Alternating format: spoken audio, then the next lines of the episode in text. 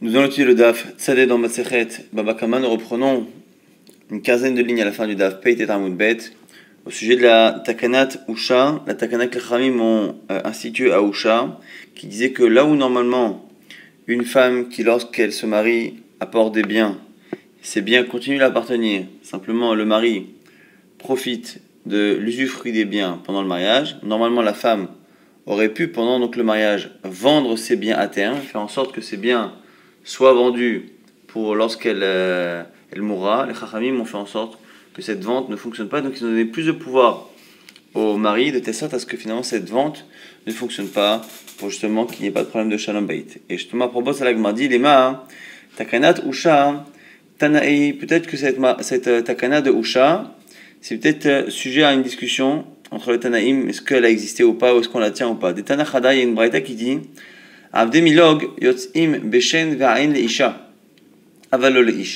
Lorsque ces milog, ici sont des, ces biens qui appartiennent à la femme, sont des serviteurs. Un serviteur, lorsque son maître le blesse à la dent ou à l'œil, il est euh, libéré immédiatement. Et ce qu'on nous dit ici, c'est que justement, des milog qui appartiennent à la femme, mais qui sont utilisés par le mari pendant le mariage, si la femme les blesse, les isha, à ce moment ils sont yotsim, ils sortent. Mais si le mari fait cette blessure à l'esclave, l'esclave n'est pas libéré. Vetania et notre braïta dit, ish que ni l'un ni l'autre, ni la femme ni l'homme, ne peuvent libérer leur esclave en, euh, en lui faisant justement ce défaut corporel. La Gemara, du coup, propose, savoir, des alma, kinyan perot, lave ke par du principe que le fait que le mari ait le droit d'utiliser, de profiter de l'usufruit des biens, n'en fait pas un propriétaire à part entière. Et du coup, la discussion étant Maïlav, Behakam Miflagé, demande à Isha, n'est-ce pas que la discussion porte là-dessus? Celui qui pense que le mari, en blessant l'esclave, ne le libère pas, mais la femme, oui, ça veut dire que il pense qu'il n'y a pas eu de takana de Usha, c'est-à-dire que la femme continue d'être propriétaire de ses biens à 100%, et donc elle peut les vendre, et pour des esclaves, elle peut les libérer, mère volontaire ou pas, si par exemple elle les blesse. Celui qui pense que ni l'un ni l'autre, en blessant l'esclave, ne le libère, Itle Takana Tusha, il pense justement qu'il est Takana. La Gemara donc propose de dire que c'est Takana de Usha qui revient à dire que les Chachamim finalement ont empêché la femme de vendre ses biens tant qu'elle est mariée à son mari, que le mari utilise, profite de l'usufruit. Elle ne peut même pas se débarrasser de, euh, des biens qu'elle possède. Du coup, la Gemara propose de dire que la discussion est-ce que cette takana existe ou pas revient à cette discussion est-ce qu'une femme, lorsqu'elle a des, esclaves qui sont euh, milog, milog, est-ce qu'elle peut les libérer en les blessant ou pas? La Gemara dit non, c'est pas une preuve c'est une On va donner trois explications. Il se peut que cette discussion-là dans la Braithot, est-ce que la femme en blessant l'esclave le libère ou pas pendant qu'elle est mariée? Peut-être que cette discussion peut être totalement déconnectée de la takana ou pas. Il y a donc trois explications. Une explication si on dit que tout le monde est d'accord qu'il y a takana. Une explication si on imagine que personne ne tient la takana. Et euh, l'agma va expliquer avant et après la takana. L'agma dit l'autre kulama itleo takana usha et la kodem takana kan leachar takana. Déjà, disons que tu as raison sur le principe que une braïta a l'air de tenir compte de la takana et une n'en tient pas compte. C'est pas que un pense qu'elle existe et l'autre qu'elle n'existe pas. C'est qu'une braïta a été écrite pour la lacha avant qu'il y ait eu la takana, et l'autre, l'autre braïta a été écrite après la takana. Donc avant la takana, effectivement la femme avait plus de pouvoir que l'homme, donc la femme pouvait libérer l'esclave en le blessant. Après la takana, elle est comme l'homme, elle ne peut pas non plus le libérer. Donc c'est la première explication. Au lieu de dire que c'est une discussion sur ce que la takana ou pas, c'est deux braïtot qui ne parlent pas de la même époque. Veibaitema, si tu veux, tu peux dire, Idi Veidi la takana, que tout le monde pense ici qu'on est après la takana. Et donc après la takana normalement, la femme ne peut pas se débarrasser de, ses nirsémilogues, et donc elle ne pourrait pas libérer l'esclave. Et quoi? Veitlu takana tusha, et les de amar, les ishev les ish. La raison pour laquelle, selon certains, la femme peut tout de même libérer, pas l'homme, est ama kederava. À cause de ce que dit Rava, de amarava, car Rava pense, hegdesh, chames, veshichur, mafkaim, mide, shi'abud. Même lorsqu'il y a un shi'abud, un asservissement, et entre autres, il y a chames, shichur, mafkaim, en tout cas, ce nous apprend ici, c'est que lorsque un bien est asservi à quelque chose, il y a une dette, il y a un gage, il y a ici euh, le fait que les pérotes, les euh, fruits, les usufruits soient, euh, appartiennent au, au mari, que le mari normalement l'empêche de vendre, il y a des choses, des objets qui, même si ils sont asservis à une dette ou un engagement vers quelqu'un, lorsque on leur donne des statuts qui sont Ekdesh, sanctifiés, Chametz, et Shichur Chametz, donc c'est parce qu'il est Chametz pendant Pessah, et Shichur, le fait de libérer un esclave, ce sont trois changements de statut, deux par l'homme, Ekdesh et Shichur, et Chametz qui se fait naturellement à l'arrivée de Pessah, ce sont trois statuts qui vont au-delà, au-delà, qui sont plus forts que l'engagement qu'un bien peut avoir par rapport à quelqu'un. Et donc, du coup, ce qu'on apprend ici, que même, même si les Chachamim ont dit qu'une femme ne peut pas vendre ses biens, c'est-à-dire si ne peut pas les vendre pendant qu'elle est mariée, même si ça lui appartient, elle ne peut pas les vendre, malgré tout, pourquoi elle ne peut pas les vendre à cause de son mari Malgré tout, le fait que son mari lui empêche de les vendre, si elle, elle libère l'esclave, la libération est bonne. Alors du coup, la, la, serait quoi? Un, il pense comme Rava, l'autre, il ne pense pas comme Rava. La Gemara dit non. Tout le monde est d'accord avec Rava. La question, c'est est-ce que quand on dit que le shichur, le fait de libérer un esclave, va au-delà du fait que l'on soit euh, engagé envers quelqu'un à propos de cet objet, est-ce que dans le cas du mari, on n'a pas fait une exception et que finalement on a dit que son shiaboud, l'asservissement qu'il provoque sur l'objet, est plus fort que tout, et plus fort exceptionnellement ici que Shichur, ce serait ça la discussion. Donc on a deux possibilités d'expliquer la discussion. Pourquoi Dans une braïta, on nous dit qu'une femme qui blesse son esclave pendant qu'elle est mariée, elle le libère. Dans une braïta, on dit non. Soit parce qu'une braïta parle d'avant la takanat usha et une autre après la takana. Avant la takanat usha, la femme pouvait vendre et faire ce qu'elle voulait de ses biens et donc entre autres libérer l'esclave. Après la takana ne pourrait pas. Ou peut-être que même après la takana, même après la takana, on a une discussion. Est-ce qu'après la takana, effectivement, la femme ne peut plus vendre Ou est-ce que ici, le fait que le mari l'empêche de vendre, ça s'appelle un chiaboud Et le chiaboud, on est comme Rava qui pense qu'en général, un chiaboud est moins fort que le fait de libérer un esclave. La libération d'un esclave va au-delà de l'engagement que l'on pouvait avoir à propos de cet esclave euh, et vis-à-vis d'un tiers. Ça, c'est les deux premières possibilités. La Gemara propose une troisième. Peut-être que tous les deux takana de la Braïta, des Braïtot, ne tiennent pas qu'il y a la takana. Donc les deux pensent qu'une femme dans l'absolu peut vendre ses biens qui sont semilog. Ici, la question, c'est est-ce que le fait de, euh, de profiter de l'usufruit, d'être propriétaire, entre guillemets, des gains euh, de la chose, est-ce que cette, euh, ce profil-là, cette autorisation de profiter, est-ce que ça revient à être un propriétaire? Et donc, si ça revient à être un propriétaire ou pas, en fonction de ça, on verra si le mari peut empêcher la femme, empêcher la femme de libérer l'esclave. Mais plus que Tanaï, et cette marloquette-là, on la retrouve dans une marloquette Tanaïm où ici on a trois avis. Netanya c'est Amocher Abdol et Acher, celui qui vend son esclave à un autre. Donc on a Monsieur A qui est propriétaire d'un esclave, il le vend à Monsieur B.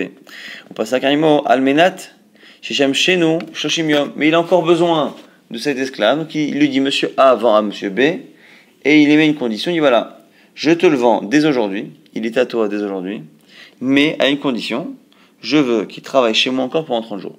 Ce qui veut dire que Monsieur A vend Monsieur B, le l'esclave devient immédiatement la propriété de Monsieur B. Simplement, techniquement, techniquement, son travail revient, appartient encore pendant 30 jours à monsieur A, mais si on parle ici du travail et non pas de l'esclave.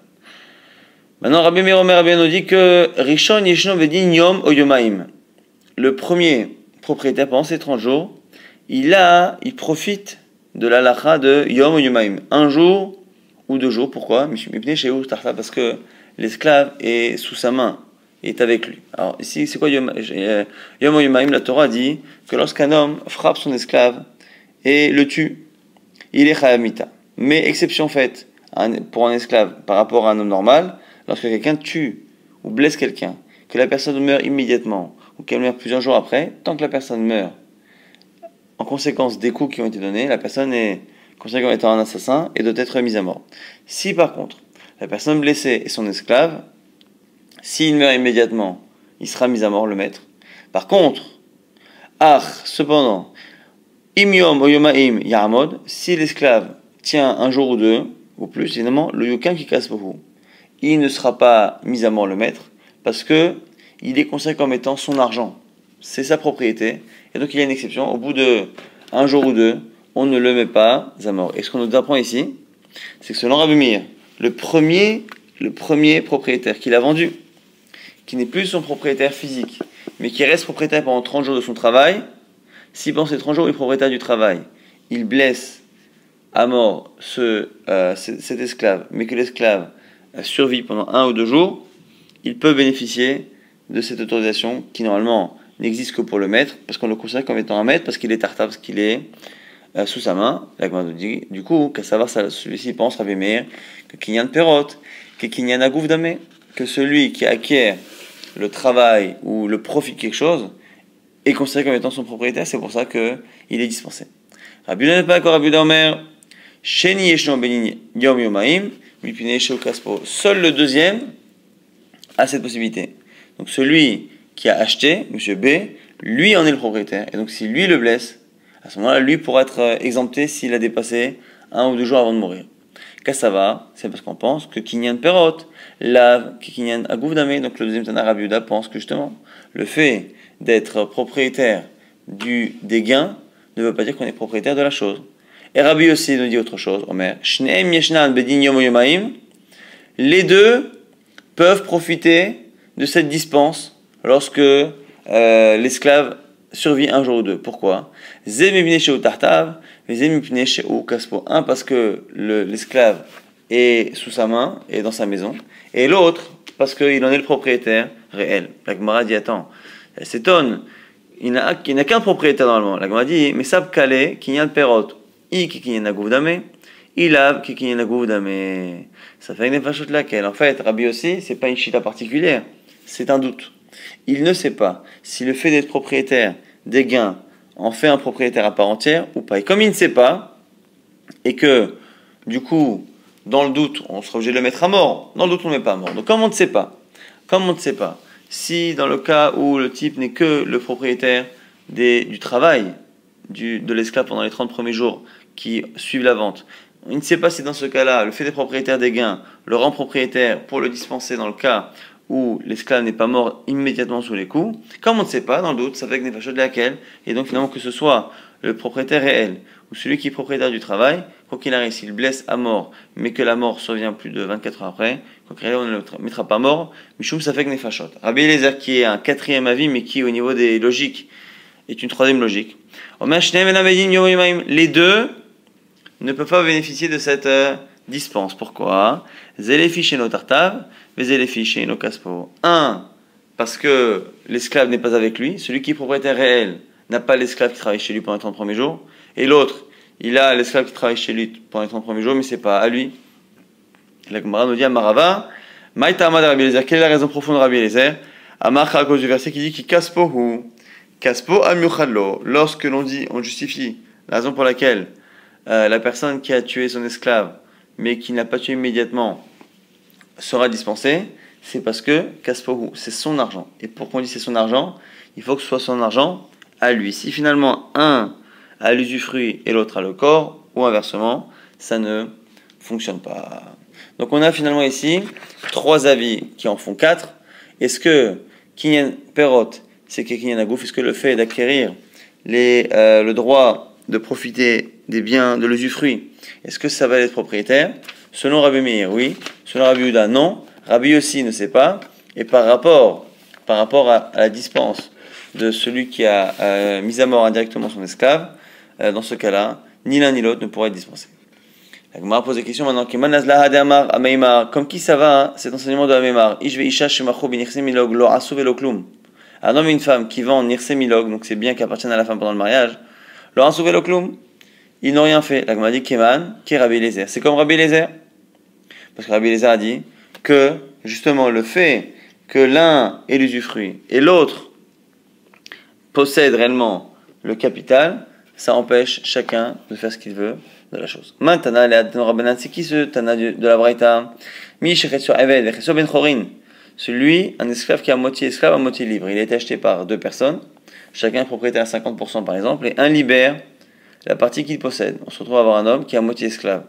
Parce qu'il y a un maître qui n'a pas libéré, et moitié libre à cause du maître qui l'a libéré. Et pareil pour un avec qui appartient à deux associés. Ils ne, sont pas libérés, ces esclaves ne peuvent pas être libérés lorsque euh, la, personne reçoit un défaut, un, coup avec, qui provoque un défaut corporel. Comme ça on a dit au nom de Rava, Rabbi Eliezer, que cette braïta c'est aussi Rabbi Eliezer. Mais le Rabbi Eliezer, Kaspom Yuchalo Achanami, Avdo Yuchalo. De la même manière que quand on dit que celui qui a blessé son esclave et qui au bout d'un jour a provoqué sa mort ne est dispensé, parce que c'est son casse c'est son argent, il faut que ce soit son argent à lui, il faut qu'il soit à la, fois propriétaire du capital et à la fois des euh, de l'usufruit. Là ici c'est pareil. Là ici c'est pareil. Quand on dit qu'on libère quelqu'un en le blessant, un esclave en le blessant, il faut absolument que ce soit Avdo, que ce soit son esclave, qui appuie la chaîne Avdo, celui qui va faire tomber ou casser la dent ou un membre de son esclave, si c'est un esclave, qui appartient à deux personnes, ou qui ne lui appartient pas à 100% ce qu'il a moitié libre, ça ne fonctionne pas. Nouvelle Mishnah, qui va ici parler de euh, d'estimation de ce qu'on a appelé bochette, la honte. Et on verra que parfois, lorsqu'une personne fait un coup, là on va souvent parler de coups qui eux-mêmes n'ont pas tellement d'incidence physique, et donc il n'y a pas tellement de ripouilles, chevet, de frais médicaux, ni de, de jours chômés à rembourser. Après, il se trouve que si on a également ces choses-là, il faudra les payer, mais en tout cas, les Michel ne s'intéressent qu'à Bochette, et comme on verra par la suite dans la Gemara, ici on parle de personnes importantes, et donc c'est quasiment les montants, euh, les montants maximaux. Donc le plus grand, euh, la plus grande euh, Bochette, c'est justement ce qu'on va citer ici, à Toka, la Havero, celui soit qui frappe son prochain à l'oreille, soit celui qui lui fait un bruit très fort côté de l'oreille, et il lui fait honte. Notenlo là, il lui donne un cela. Rabbi Yuda Omer, Pishum Rabbi Yosef Agelili, Mané. Lui dit, donne un, un mané. Donc là, on a vraiment changé. Mané, c'est 100 zouz, alors qu'un cela, c'était que 4 zouz. On est passé de 4 à 100. On dit que lorsqu'il le frappe sur le visage, c'est 200 euh, zouz. Euh, si c'est avec le revers de la main, c'est arba c'est 400 zouz. Donc on voit ici qu'en fonction de la manière, en fonction de l'endroit qu'il a frappé, visage ou l'oreille ou la nuque, on va avoir des, euh, des, sommes qui sont plus grandes. On va passer de 100 à 200, voire à 400, si on passe de l'oreille, la nuque au visage, et après la manière aussi que l'on a de le faire sur le visage. Maintenant, tsaram beozno, talaj rakak aboruko, il lui tire l'oreille, il lui arrache ou tire des cheveux, rakak boruko, ou qu'il euh, il crache sur lui, et evir talito mimeno, il lui enlève son habit, si talit c'est son habit supérieur.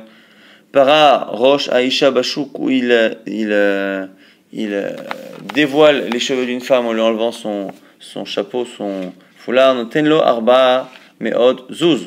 Il donnera à cet homme ou à cette femme arba zuz, 400 zuz, qui est quasiment le, le montant euh, maximal pour la honte.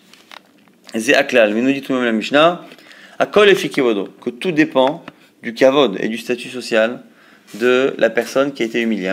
Qui nous dit Afilo anim chez Israël ki elu hem bene chorin chez chez hem.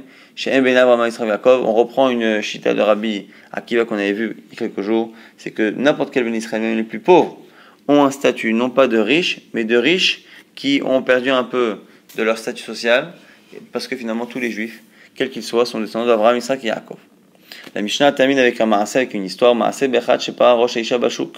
C'est l'histoire d'un homme qui a euh, volontairement ou involontairement, en tout cas, euh, dévoilé les cheveux d'une femme en public. Bat l'ifner Rabbi Akiva, il est venu voir Rabbi Akiva, et il lui a demandé, Rabbi Akiva, de payer 400 zouz. Amarlo lui a dit, Rabbi, tenizman. Il a dit, Rabbi, ok, mais laisse-moi le temps de trouver cet argent. Nos amis, il a laissé le temps. Et Shmara en met al petar Hazera, et il a attendu, il a attendu, et un jour, elle est venue justement à la porte de sa maison, pour réclamer Veshiber et Akad Befanea ou Bo Keisar Shemen. Et il a cassé, de manière volontaire ou en tout cas, il a cassé une cruche dans laquelle il y avait de l'huile. Il y avait un peu d'huile. Qu'a fait la femme à ce moment-là? Gita et Rocha. Elle a enlevé ce qui recouvrait ses cheveux. Et elle a ramassé les quelques gouttes d'huile qu'il y avait et elle les a mises dans ses cheveux. il a apporté des témoins à ce moment-là, le bonhomme. il est venu avec eux devant Rabbi Akiva en disant Malo, la zone moi je vais donner 412 pour celle-ci. Est-ce que je vais payer une somme énorme pour une femme qui elle-même, pour gagner quelques gouttes d'huile pour ses cheveux, n'a pas honte de découvrir ses cheveux, donc pourquoi moi payer Alors que si on part du principe que ça lui fait honte, elle n'aurait pas dû le faire. Amalo lui a dit Lo ce que tu dis est nul.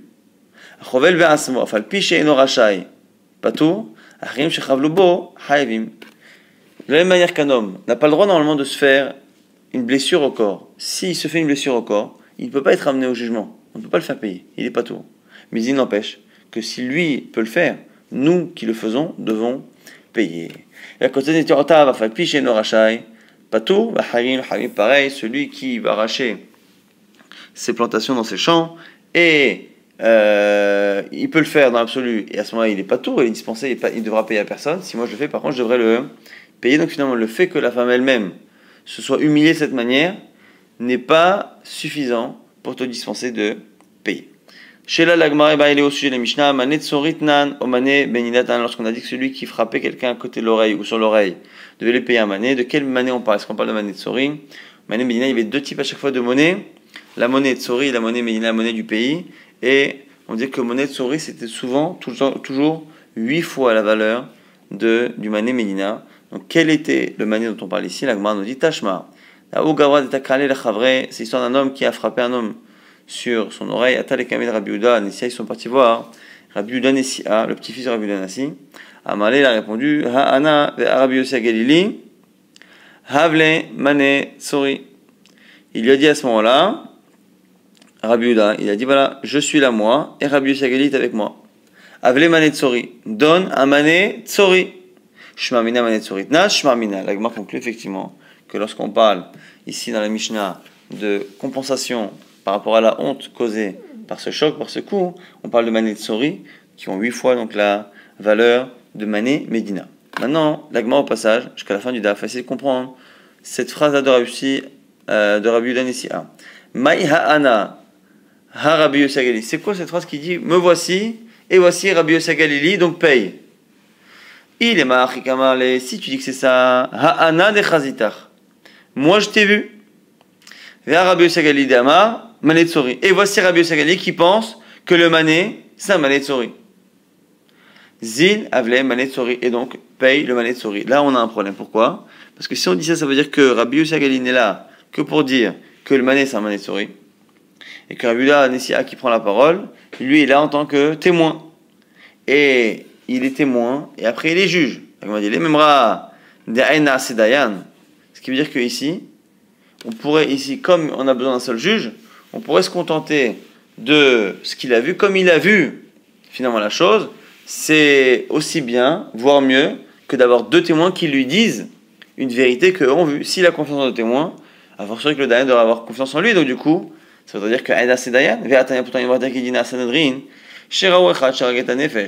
Miksatan Aso Edim. Si on a des juges qui ont vu un meurtre, que fait-on? Une partie sera choisie pour témoigner au, au tribunal, et l'autre partie sera choisie pour être Dayan, pour euh, siéger au tribunal.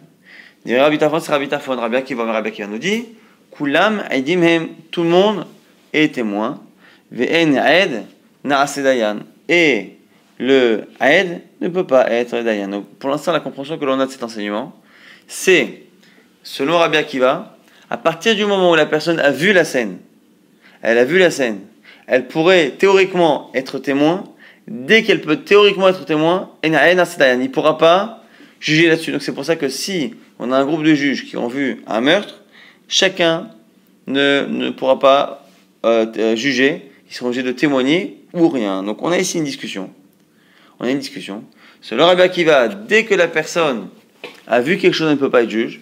Et selon Rabbi Tafon, oui, mais à condition qu'elle fasse l'un ou l'autre. Une partie est témoin, une partie est juge, de l'envoi en tout cas, qu'on ne peut pas être juge et témoin. Et qu'on peut pas, le, témoin, le juge tout seul ne peut pas se contenter de ce qu'il a vu pour juger. La dit, jusque-là, l'okam Rabbi Tafon et la mixtatana sur edim, satana, tu vois bien que même Rabbi Tafon y pense que certains seront édim, d'autres seront nanim, aval aed, Nase Dayan. Lokama, personne a dit que le même aide pourrait être euh, Dayan.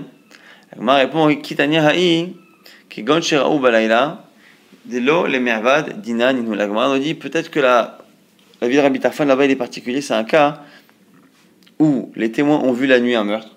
Et comme la, la nuit, on ne peut pas témoigner, on ne peut pas juger, je veux dire, comme on ne peut pas juger, ils ont vu finalement quelque chose, à un moment, ils ne peuvent pas juger. Et donc, comme il y a forcément un laps de temps, qui sera ici la nuit, entre le, entre le moment où ils ont vu et le moment où ils vont juger, c'est ce qui fait justement que sur Habitaphone, ça ne fonctionne pas. Et si tu veux, tu peux encore dire une autre raison. Amale, c'est autre chose qu'a dit Rabbi Danessia. Ha'ana desirali karabius Galili.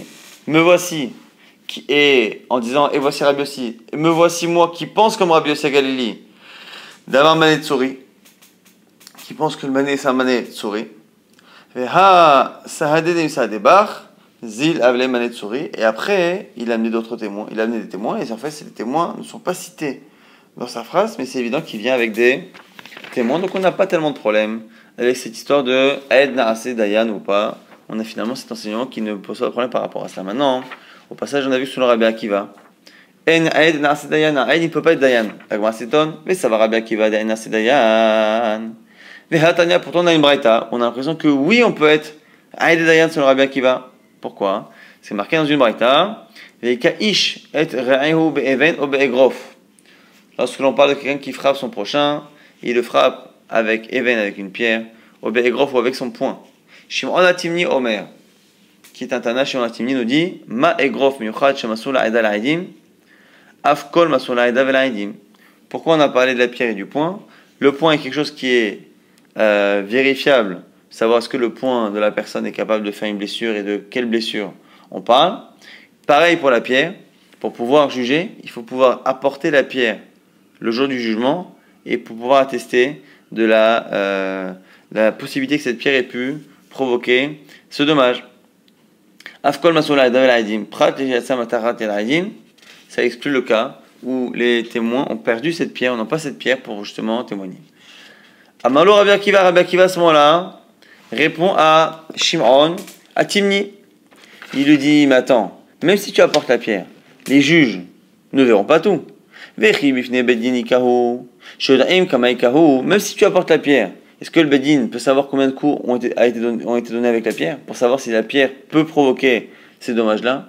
Et sur quelle partie du corps il a été frappé? Est-ce que c'était sur le, la jambe ou est-ce que c'était à l'endroit du cœur? Et celui qui pousse son ami d'un toit ou d'une grande maison, ou met qu'il en Bedin et c'est le bira au Bira le Bedin, est-ce que les Chachamim vont jusqu'à jusqu'à euh, jusqu'au bâtiment pour vérifier si c'est possible qu'il en meure? Ou est-ce qu'on fait venir la maison jusqu'ici? Et si une maison s'est effondrée sur quelqu'un, qu'est-ce qu'on fait? On la reconstruit? Pour vérifier si l'effondrement peut provoquer la mort ou pas. Et là, donc finalement c'est quoi? Ce que propose ici Rabbi Akiva, Ma'egrof, meyuchat sheu masoula. De la même manière que le egrof, le point, est quelque chose qui est masoula adim, qui est transmis, qui est euh, vérifiable par les témoins. Afkol sheu masoula adim, pareil pour tout ce qui est masoula adim, qui est laissé aux témoins. Prat, shiatz aeven, mitachat yado, shel make. Ici, c'est pas un cas où on ne peut pas apporter la pierre au tribunal, c'est un cas où la personne a lancé la pierre et que les témoins n'ont pas vu après la pierre. C'est-à-dire qu'ils n'ont pas vu réellement où la pierre est allée. Donc, on n'a pas besoin forcément de la porter au, au Bet Mishpat, au jugement, mais au moins voir où elle est partie. Et c'est pas tout. En tout cas, qu'est-ce que l'on voit d'ici? On voit que Rabbi Akiva a l'air d'objecter à Rabbi Shimon en disant selon toi où tu dis qu'il faut apporter la pierre, ça veut dire que les juges doivent voir. Alors si c'est ça, ils n'ont pas vu le reste, ils n'ont pas vu combien de coups, ils n'ont pas vu exactement où il a été frappé. donc du coup, le fait d'apporter la pierre ne peut pas, n'a pas de sens, puisque si c'est pour justifier les blessures à 100%, on ne pourra pas le faire quoi qu'il arrive. En tout cas, avec Madi Katanemia, tu vois bien cependant que Rabbi Akiva a dit à Malor Rabbi Akiva, est-ce que le Bedin sait combien il a été frappé? Cela sous-entend, cela sous-entend que si les juges avaient vu, ils pourraient témoigner.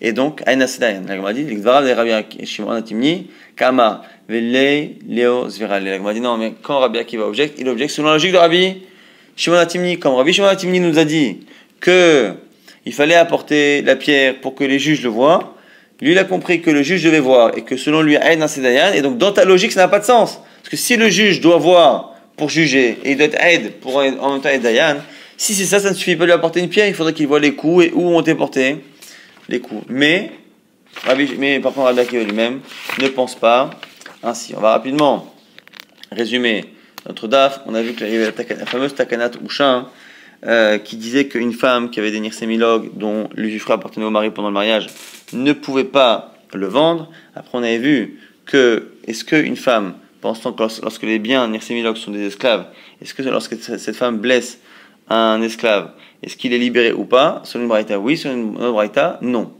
Et au final, Agma nous dit que euh, on peut expliquer cette braïta comme étant une braïta avant la takana de Usha ou après la takana de Usha, mais on peut aussi expliquer que c'est une braïta selon ceux qui pensent qu'il n'y a pas de takana, selon ceux qui pensent qu'il y a une takana, et la discussion finalement dans cette braïta et dans ces deux braïtotes est totalement autre, et donc on n'a pas de marloquette sur l'existence ou pas de euh, cette takana.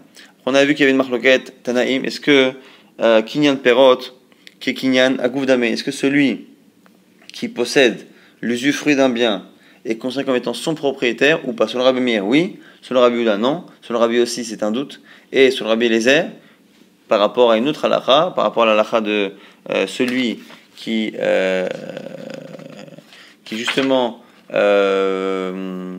garde l'usufruit alors qu'il a vendu le bien, est-ce que lorsqu'il le tue, et qu'on a passé deux jours, est-ce qu'il est toujours dispensé comme un propriétaire est dispensé du meurtre de son esclave lorsque l'esclave a survécu un ou deux jours. Selon Rava, selon Rabbi Eliezer, quoi qu'il arrive, il ne sera pas dispensé puisqu'il n'est pas son propriétaire à 100%, puisqu'on voit qu'il y en a un qui a l'usufruit, l'autre qui a le corps, donc on a une marloquette. Est-ce que le fait d'avoir les perrottes, c'est oui comme étant propriétaire? Est-ce que non?